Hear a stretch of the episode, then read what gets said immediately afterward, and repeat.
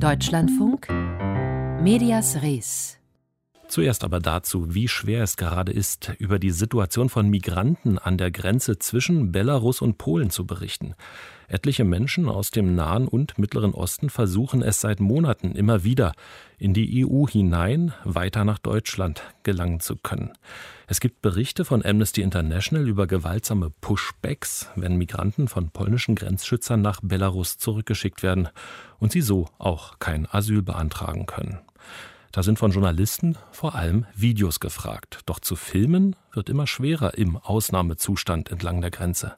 Es ist einfach keine Publicity gewünscht von polnischer Regierung und Grenzschutz.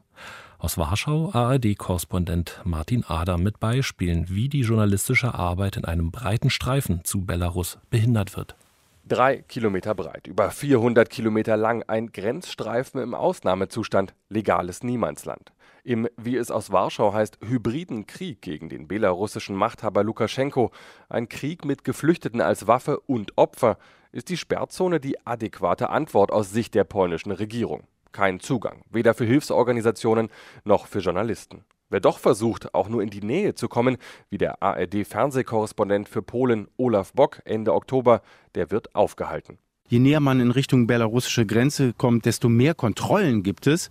Da werden auch mal die Kofferräume geöffnet, da wird reingeschaut, ob da jemand drin ist. Und wenn man dann richtig an die belarussische Grenze ranfährt, dann äh, steht da Polizei und die sagt, hier können Sie nicht weiterfahren.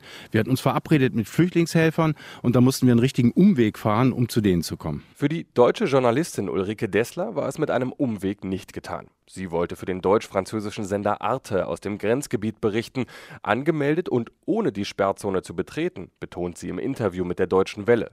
Bei den Dreharbeiten wird sie aber von Grenzschützern gestoppt und eine Straße entlang geschickt, die unweigerlich in die Sperrzone führt. Dort wartet bereits die Polizei und nimmt sie fest. Nur nach ungefähr drei Stunden oder noch länger äh, wurden wir drei, mein Kameramann, meine Stringerin und ich, in drei verschiedenen Autos eingeladen der Kameramann bekam später sogar Handschellen an und wurden dann zur Polizeistation gebracht in den nächsten größeren Ort.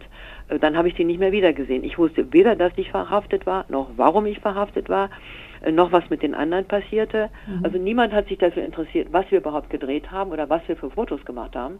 Das kam erst zwei Tage später zur Sprache. Handys und Kameras werden ihnen abgenommen. Sie müssen sich teilweise entkleiden und schließlich die Nacht in Einzelhaft verbringen. Erst am nächsten Tag darf Ulrike Dessler Familie und Redaktion darüber informieren, dass sie jetzt unverhofft vor einem polnischen Gericht landet.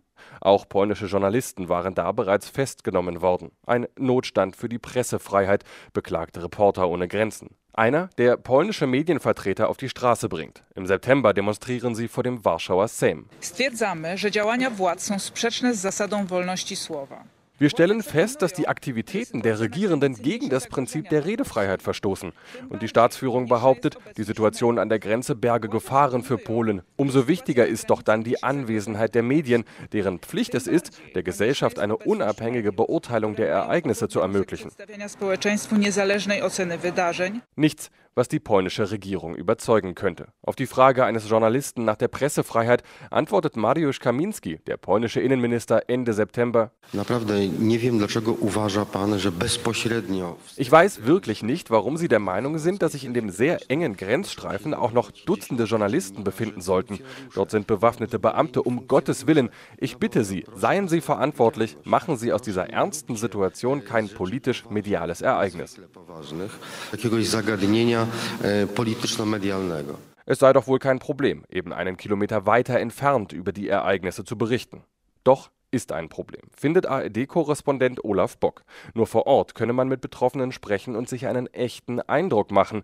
Und auch Ulrike Dessler hält das Argument, im Grenzstreifen sei es einfach zu gefährlich, für unglaubwürdig. Ich denke mir, das soll totgeschwiegen werden, was da passiert. Ich verstehe nicht warum, denn die Welt weiß es doch sowieso. Und das ist ein Problem, dass natürlich Polen die Grenzen schützen muss. Auf der anderen Seite muss man menschlich mit den Flüchtlingen umgehen. Als Ulrike Dessler schließlich im polnischen Białystok vor Gericht landet, werden sie und ihr Team verwarnt. Kamera und Aufnahmen erhalten sie zurück. Der Schock bleibt, sagt die Journalistin.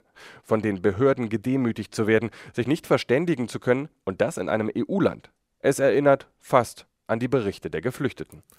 Martin Adam. Als Kontrast dazu diese Meldung von der deutsch-polnischen Grenze.